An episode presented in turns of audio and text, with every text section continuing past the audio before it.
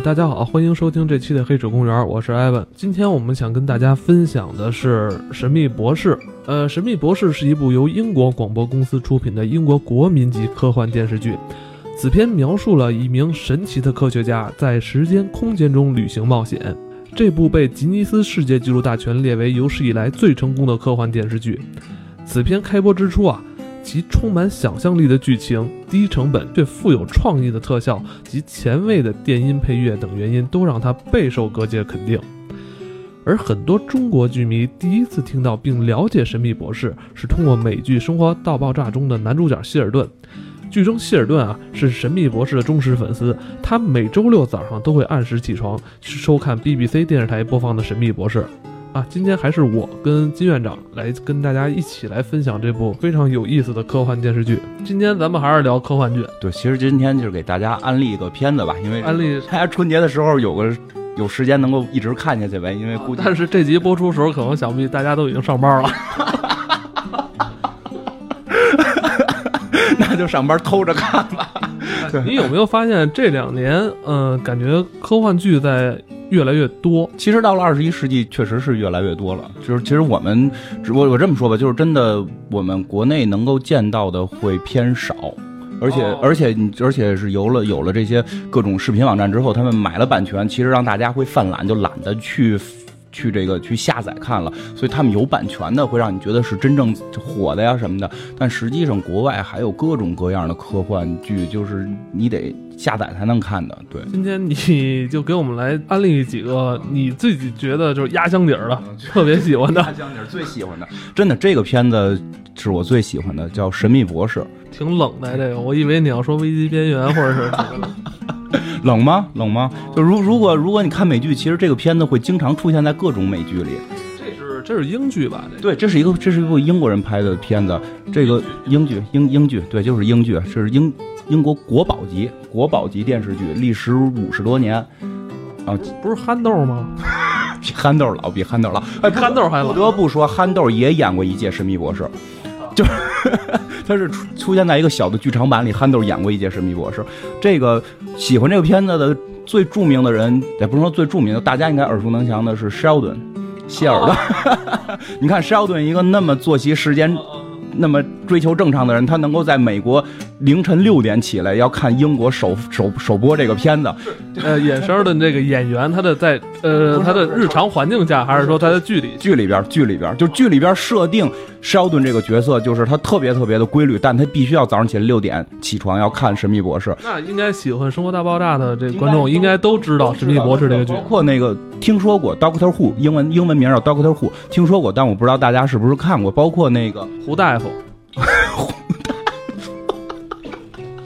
这好和刀个刀户吗？胡大夫，胡大夫，好名字。以后我给人大家讲，都说这叫胡大夫，都叫管叫胡大夫。对，就是胡一刀，外科的。然后前年吧，前年年底是这个片子五十周年庆，查尔斯王王储吧，王子，查尔斯王王子，看了一辈子。对，看了一辈子，亲临现场，就是亲临现，就是他的拍摄现场，这个拍这个特别五十周年特别集，就是亲临现场去这个。这个这个帮他做推广，然后去探班。你能想到这个片子在世界的这个重要性，科幻界的重要性吧？包括这个对于英国人来说，这是一个国民级的这个电视。国民级就是后来最有意思什么？它这里边有一个特别著典型的一个经典的一个物体，这个物体叫 TARDIS，就是英文发音我不一定准确啊，但它是一个缩写的名字，是一个具象到什么程度？就是具象起来是一个什么呢？是一个英国的蓝色警察亭。就是一个蓝色的英国警察亭，就这个亭子可能会出现在宇宙啊、世界啊任何一个地重要的时间点上。然后更有意思的是什么呢？是在这个它出现的意义是什么？就就是就是它里边是博士，博士住在这里边。它特别有意思的是什么？就是这个最新的那个凯特王妃结婚那个婚礼。就是现场的照片，你能看到它，就可能是 P 上去的啊，但是你能知道就网民对这件事儿觉得多有意思，说明就是说在英国有重大事件发生的时候，一定要有这个蓝色警察厅，是吧？对对对对对，是这样。这个是大概介绍，这个应该是六十年代五十年代具体老版开始那时间我记不太清了，就是黑白片那会儿最早还是就已经诞生了。然后呢，大家也知道英剧拍起来会很墨迹嘛，这个福尔摩斯。一年三集，然后今年有不一定，明天有没有嘛？就最早它也是这么一个状态，没有那么规律。到了零五年开始重启，大概到七八十年代，这个东西慢慢没落了。然后美国接手也拍了那么两集，憨豆还拍过剧场版，但是最后虽然它形成文化符号，但最后终于还是说没落了。但是到了二十一世纪，二零零五年重新开拍，这个重新开拍不是说翻拍，是延续之前的故事剧情，继续往下拍。嗯，这个重新开拍之后，让它又重新爆火。咱们刚才说这么多了，你这一个劲儿吹，那这这剧到底哪儿好看？就我可以给你介绍一下我看它的这个经历吧。就是你真让我一下说哪儿好看，我可能告诉你它不好看，就 对，特别有意思。就这期节目该结束了，特别有意思就在这儿，就是我。我也是，我之所以看它，真的是因为肖顿里边，因为我喜欢看《生活大爆炸》嘛。然后这个肖顿里边总提总提这么个片子，OK，正好那会儿看到网上也有，看一眼吧。我看了第一集，我都傻了，就因为看第一集你就傻了。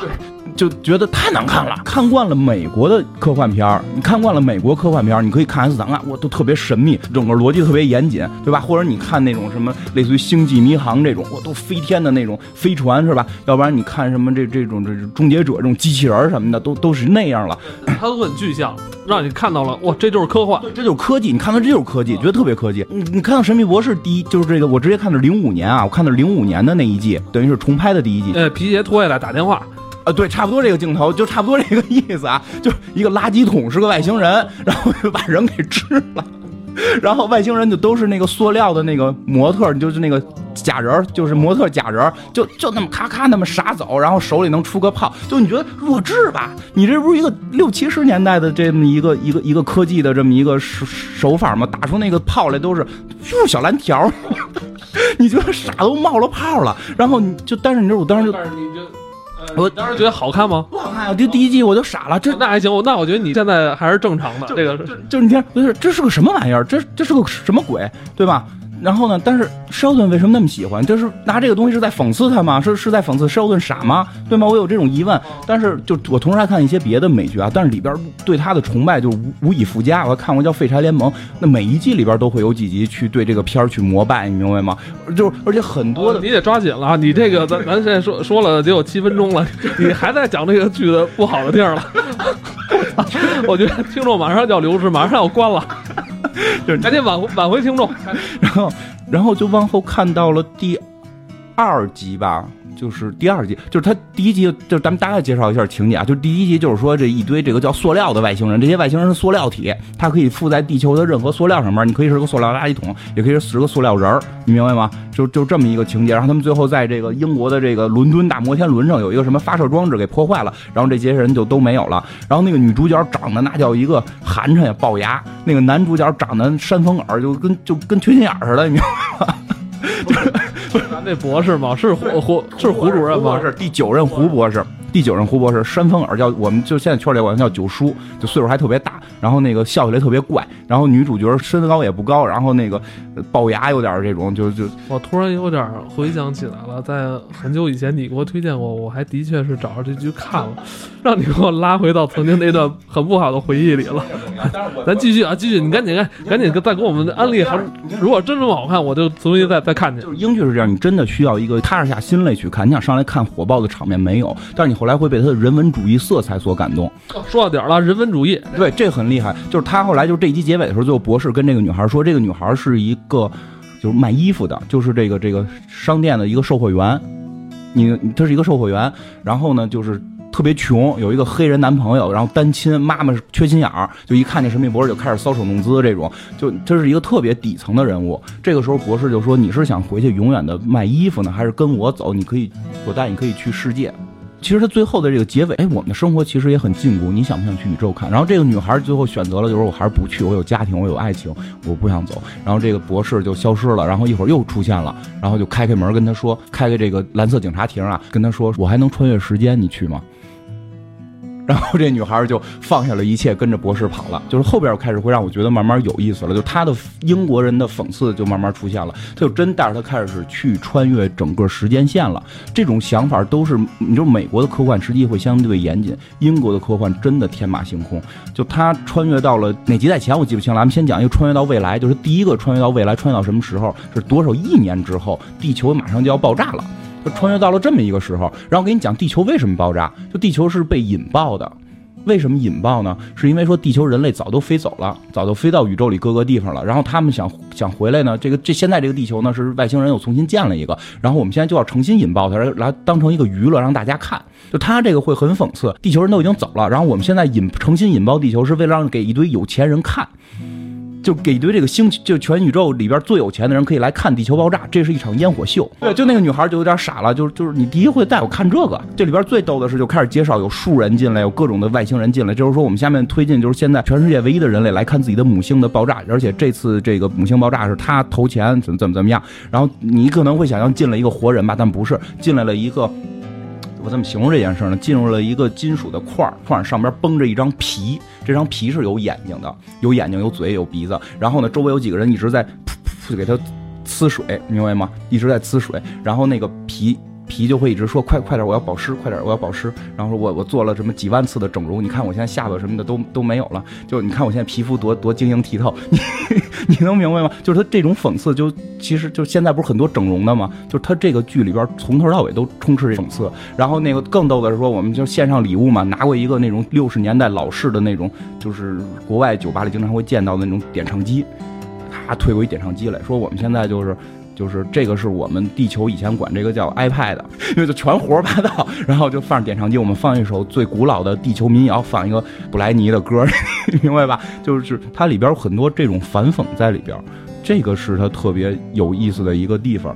英剧就是其实它都是一种对现实的一种嘲弄，但是它的思想又特别天马行空。比如说，就是这个剧里边有一个最大的特点。就是所有最后拯救这个宇宙的人，从来不是王公贵族，不是聪明的人，不是高科技的人，全是傻帽，全是在日常生活中的。就是你，他这个这个剧有一个特点，就是这个博士会死，死之后他会复生，每次复生他会变一次形，所以就是可以换演员演这个博士，就神秘博士。然后他的那个蓝色的亭子进去之后，里边会比外边大，里边是一个大的飞船，但外边看就是一个亭子。这英国作为没落的这个老牌资本主义强国，在剧中有很多这种自嘲的玩笑。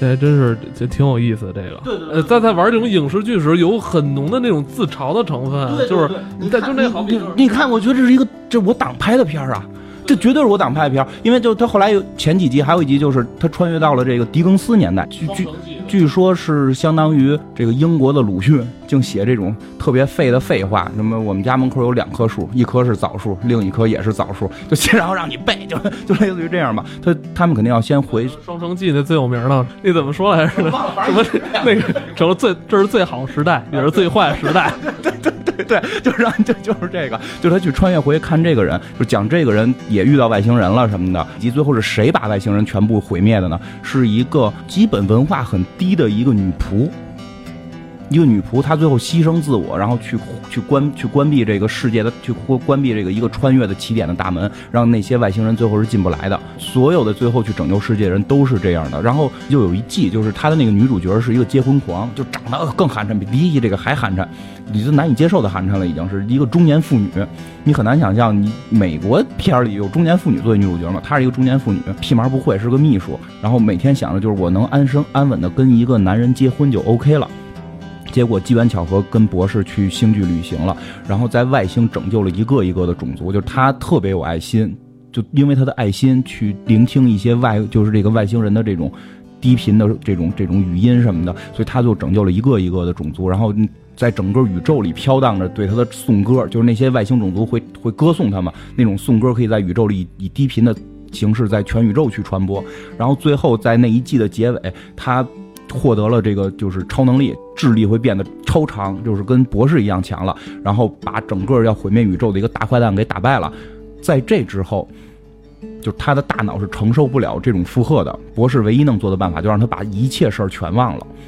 然后他又重新回到地球，做一个特别不得志的女秘书，然后想着去找一个男人结婚，就是他依然又变成了一个特别世俗人，但宇宙里还传送着他的这种圣歌，就就我操，这挺深的这个，所以就非常这这个特别让我感怀，就其实真的不是不是我我感觉这是一个老牌资本主义强国，就是现在这种。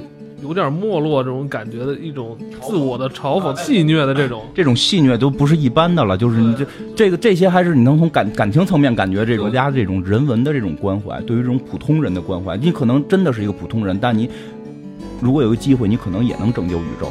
当然，你说的这种对对他们资本就是英国的这种嘲讽，真是到了极致。其实刚才讲到那个英王储去探班这件事儿，自黑，英国媒体是最爱自黑。难以相信王储居然干了这件事儿，你知道为什么？在这个片子里边，从始至终就贯穿的对英国王室的胡说八道。是哪个女王？就是英国有一个女王，就是号称欧洲老祖母，然后呃维多利亚。英国历史上在位最久的女王维多利亚在位六十四年，就是讲她在年轻的时候被狼人，狼人是一种外星人，被狼人给咬了，所以她身上的血是带着这种，就是她有外星基因，所以她生的孩子全都活不长，就是它里边会这么说。然后包括他们一家都谢顶，他们家生的男孩都谢 谢顶，是因为菲利普亲王。包括那个就是就是还是他吧，就是没结婚，就包括就是查尔斯王子探探班的那一集里边，这全片的开始是演为什么他们那个老祖母就就是也不是他们的老祖母了，就是他们的那个一个前辈女王为什么一辈子没结婚，一直是处女之身。是因为她爱上了神秘博士，然后神秘博士跑了，神秘博士跟她结婚了，然后神秘博士偷跑了，所以她一辈子在等神秘博士。然后这还探班，你还探班挺好，也是找是不是说那去找一台阶下？演的好是演的好，你你英国这个开放程度真的是挺特别有意思的怪物吧？这个它这里边几个挺有意思的怪物，咱们不讲几个最强的，几个最强的其实跟美国一样，就是特别厉害。第二季出现一个，那一集应该叫别眨眼。其实这个梗现在也被很多的，就是你有时候去酒吧呀，或者去这种假装文艺时尚的地方也会贴出来，但你可能不知道他说的是什么。就有时候我们去酒吧看贴了个鲍勃·马利，你也不知道那人是谁，就别眨眼。然后呢，这集获了当年的雨果奖。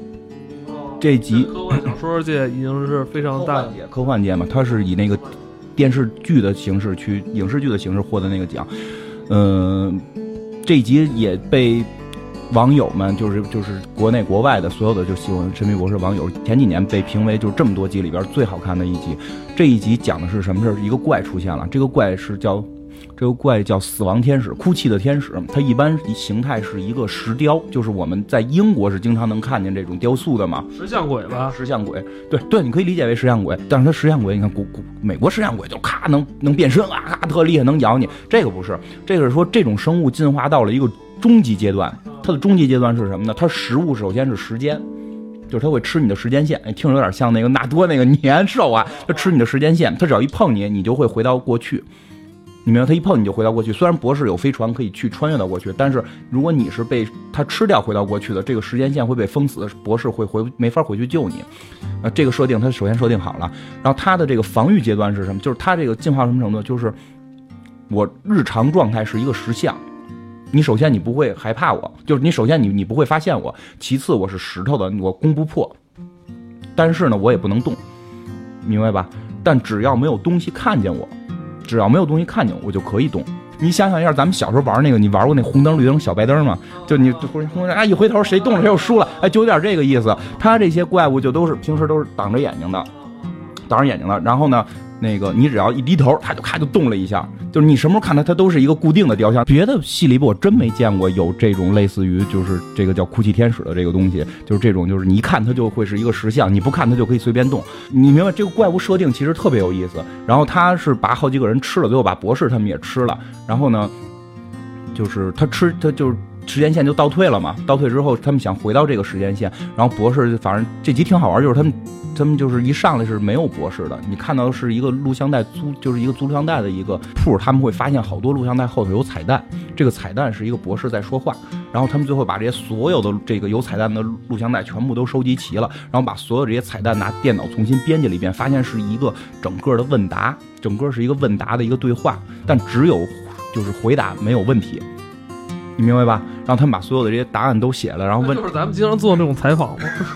但是你，你想，你可能采访的时候先先有答案没有问题嘛？然后呢，最后就是其中有一个女的，就是就是反正通过什么指示到了一个地儿，对着这个电视说话，就拿着电视就问这这是什么？然后那博士就说这是我给你录的一个录像带。然后那个旁边那个记录人说啊，我们这么多年我们都没想过这个答案原来是这个意思，你你明白吧？就有时间线穿越的这个这个在里边，可能听众可能稍微脑子脑子里边得转转啊，就是确实是这样。然后最后发现是这个女的现场问的这些问题，她都是能回答上的。这女的现场问的问题实际上是她当时想的，但是这些答案早都已经在历史上存在了很多年了。然后最后他们把博士给救回来了，然后最后打败这个玩意儿的那个也特别逗，就是最后怎么打败的呢？始祖岛他们互相看见了，就四个四个人互四个这个雕像互相看见对方了，这样他们就被定住了。就如果对吧？如就我互相看着你呢，虽然我是石像，但是如只要你一活，你咱们俩一活，咱们还是互相被看见的，咱们还得被定住。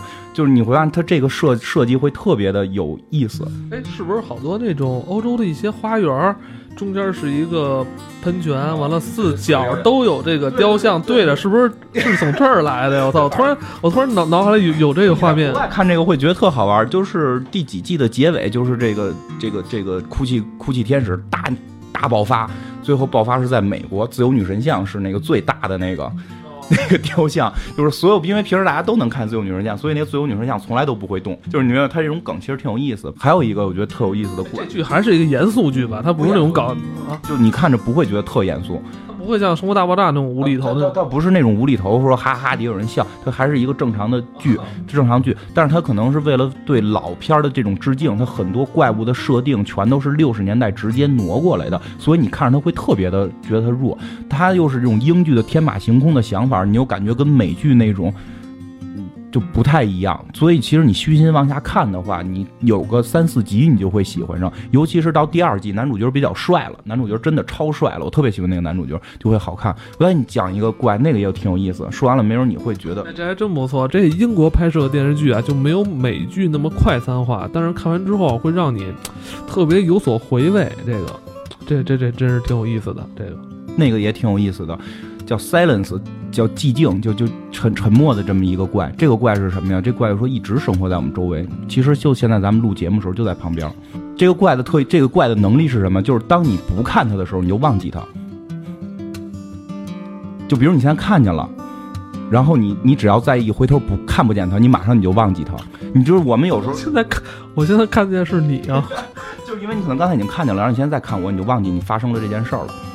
你想象一下，你有时候走在一个特黑暗的一个一个通道里边，你会不会毛骨悚然，然后背后发凉？对对对对对，那地地地下地下通道走地下通道的时候会就是后背汗毛会立起来，就是你看到它了，但是呢，你恐惧在留在留存在你的身体里，但你已经又看不见它的时候，你已经把这件事儿忘记了，所以你只有残存的恐惧。然后这些怪物听众朋友啊，现在你可以体验一下，好好体验一下啊。最好夜里听这个节目，就他这就是说这些东西一直在地球存在，然后存在了几千年、几万年，所有人类做决定的时候都是被他们去迫使，或者说被他们去利利用来去做的这些决定，但是人们一回头就忘记它，所以人们永远都不记得有他们。对我也没什么用，我我我我改变不了什么，顶多咱这节目说，呃，收听率要实在太低，我就不做了。我我起不了什么推动人类的发展作用。然后这个比较逗的是，就是说他们最后怎么办呢？就神秘博士出一个办法，就是他们后来知道这件事儿了，出一个办法就是谁就看到这个东西了，就在自己身上画一道，自己身上画一道，记录我曾经看过他一下，就看了几只我画几道，就经常他们聊着聊着天，突然发现胳膊上十几个道。就你你能没有就特就实际上就还挺有意思的这个这也挺惊悚的，这这个这个个设定确实特别有意思，这个设定特别好玩儿。然后最后他们解决他的办法是什么呢？是就是就是在六九年美国登月，就是他们穿越到那会儿了。六九年美国登月的时候，他们在这个登月是全球人都看嘛。登月的时候，他们在这个登月的视频里，博士植入了一段他的视频，就说的就是你们会看见这个东西，只要看见了别害怕，马上杀死它。然后因为全全世界人都看这个登月的直播嘛，这是第一次电视直播，号称是就第一次是这么大范围的电视直播，所以所以他们当他们都看到了博士的这个信息，他们就都把身边的这个 Silence 给杀死了。不是那那个一九六九年呢，咱们国内那会儿还没电视呢，这可惜了，还没同步这个，这拖世界后腿了，这个。所以稍微的小心一点儿。如果你们就是有再有过地下通道，突然后背一冷，你一定是看到这个 Silence 这个这个怪了。这我跟你说啊，这害怕没关系，呃，自己平时手机里存一段新闻联播，这可以辟邪。这个咱们中国也拍穿越戏，哪儿？秦汉，要要不然就是清朝。你你一定是穿越到清朝，你是个娘娘，反正你你对吧？你是个娘娘，你跟几个王爷来之间来回来去，就是他们穿越也拍穿越戏，就穿越回到英国，就是嘲笑他们的这个这个英国各个女女皇是是傻帽，你明白吗？就是干这个事儿。他们主要穿越回去就看谁。其实真的，这个英国这个挺厉害，就是人文啊。第一个穿越回去看的狄更斯，后边还看过的是那个就是叫阿加莎，哦，写小说的那阿加莎·克里斯蒂，阿加莎穿越回参加阿加莎的一个聚会，女作家，这个还挺厉害的嘛。阿加莎穿越过莎士比亚，那个梵高，就梵高这集真的，梵高那集我每回看每回都痛哭流涕。就真的是这样，因为我本身我是一个喜欢画画的人嘛，就是就真的那个就是就有时候说念出那段台词来，我都就是就会哭。就他最后结尾设定的，他这个设定特别有意思，就是我们都觉得梵高看画的画特别怪，对吧？就颜色特别鲜艳。他说的是颜梵高的眼睛就看这些东西就不太一样，不是色盲，他看的颜色会更鲜艳。所以从外星啊，就是说当时外星有一个飞船坠落了，然后有一个生物跑出来了，这个生物呢，它的进化成了这种全隐形状态。他能够全全部隐形，你看不见他，但他能看见你。只有梵高能看见他。故事起端是博士带着他的女伴去看这个，在法国看画展的时候，看见一张这个油画。哎，这张油画我还真特有幸的去法国亲自看到了，里边有画了一个跟鸡似的一个怪物，在一个特小的窗户这块然后博士说：“哎，这个很神奇。”这是什么东西？这看着不像地球呢。然后看这是哪年画的，他就直接穿越去了找梵高了，说就说你们这是外星人啊什么的。然后然后就看他那画是哪天画的，就等他那天去画那画。然后就结果真的就是梵高看这个，最后梵高跟博士一块去把他给打败了。他能看见吗？给打败了。你你觉得这特别傻，但特别人文的在哪儿？特别人文在哪儿？就是那个女伴儿就是特别也特别崇拜梵高嘛，就是说他希望梵高能一直活下来，这样的话他能创造更多更好的艺术品。梵高的死可能真的是作为这个喜爱艺术、喜爱文艺的人心里挺这个遗憾的一件事情，而且就是他见到梵高之后。特别逗的那些情节，就是说梵高特有向日葵嘛，特爱画向日葵。说你你怎么那么喜欢向日葵？我我一点都不喜欢向日葵，就你明白吗？就是后来是因为这女孩喜欢向日葵，他才喜欢向日葵。包括他就是他画一直卖不出去嘛，他说有这画送你，然后他我太值钱了嘛，他说这画都卖不出去，然后说那个我给你画一个，我看那怪物长什么样，就随便登个画，拿那个油漆啪啪啪给刷了，你都傻了。我这都是名画，你就刷，他说这不值钱，这都是。然后后来那女的就把怪物打败之后就说，我们能不能有什么办法让他不死？博士就说：“我们是就是作为时间穿越是有一个规定的，你绝不能去破坏时间线。”他说：“你梵高活着又又能对世界造成什么多大的破坏呢？提前让那个谁呃叫什么来，希特勒死掉，可能世界会发生其他的格局变化，变成什么高保奇人这样的了。但是你梵高活与死对世界格局有什么发生变化呢？”最后博士说：“这样吧，就是他不是一生特别痛苦吗？梵高就是咱们至少别让他死的太痛苦，就做了一件事，带着梵高到了现代，然后让他去他自个儿的画展。”你你明白吧？他一直就梵高一直认为自己不行，就自己画的画不行，一直觉得自己画都画的不就是卖不出钱，特别悲伤。然后最后他知道博士是穿越了，他问博士：“我到底后来出没出名？”最后博士带着他去了现场了。梵高看到自己真的自己的画能展出，这还真是充满了人文关怀。博士就叫来了这这个梵高馆的馆长，就是说就让梵高在。背影听着，就是说你能帮我介绍一下梵高这个人是谁吗？然后这个馆长就背不太下来了，但当时真的是背过，就是他大概意思就是说，梵高不是一个简单的画家，他就是说很他一直生活在痛苦里，能表现痛苦，用绘画表现痛苦是很容易的事情，但他能能在这种痛苦中用他的颜色表现出了无限的激情和热情，这个是特别难的。他不仅仅是一个。伟大的艺术家，而他更是一个伟大的人。对对。然后梵高听了之后，就就潸然泪下，就就真的，我每回看到这儿或者提到这情节，我看到这个情节，或者真的就是也都会就会很感染。然后结尾就是他们最后把梵高又带回到这个回到过去了，然后回到过去之后，梵高就对生活更充满热情了，而且就因为这女孩喜欢向日葵了，就要画各种向日葵。然后后来这个就是女孩特高兴，说这样梵高能活下来。然后等他们再穿越回来的时候，发现梵高还是在那个年代死掉了。然后最后就是说他看到了一张梵高的名画，就是那个向日葵上边有一句小的他的签名，就写的是送给这个女孩的。这个片儿人文色彩特别的强。嗯，这剧情一下就提升了这个《神秘博士》作为一个科幻剧的高度。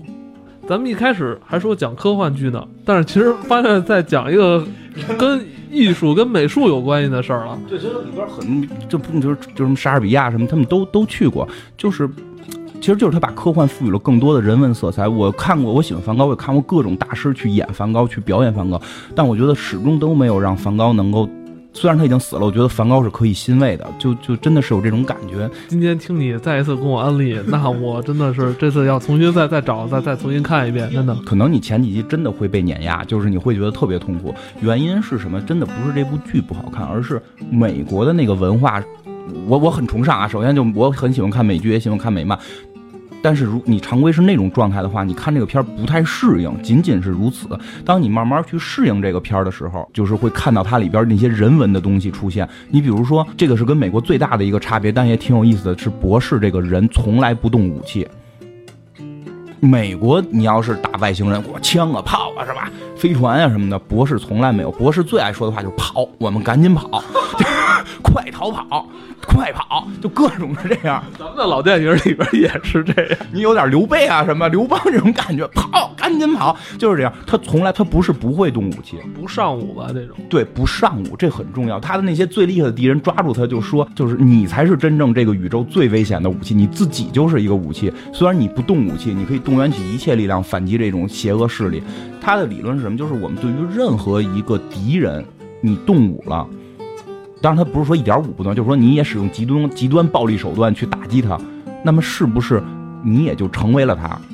就他他的整个贯穿的，或者当然他他有一些被逼急的急也会动一些手啊。狗咬你，你能咬狗吗？对对对，有点这意思，有点这意思。它里边贯穿着这种色彩，是从头到尾是贯穿在里边的。这跟美剧是非常大的差别。你想看到最后，神秘博士跟一个敌人哐哐哐怼，没有，就是跑，基本解决方案就是跑。这剧精彩啊，精彩，精彩，精彩，精彩！我这今儿听完听完这这个这几个梗概，我觉得非常非非常非常精彩啊！那听众朋友，如果你以后是经过我们的安利之后收看《神秘博士》，并且觉得真是不错，希望你回来订阅我们的节目，谢谢你啊，谢谢。咱们今天就这样，好吧？完了，完了，今天应该也是大家都已经开始重新投入工作了，是吧？也开始开始上班了。完了，偷着看看这个剧，所以今天就初步的给大家介绍一下。咱咱今天泛泛而谈，是吧？这部剧应该现在还在还在连载，还在还在连载。嗯，本期我们就先聊到这儿，呃，谢谢您的收听。如果您喜欢我们的节目，请帮我们进行转发。啊，好了，我们下期再见。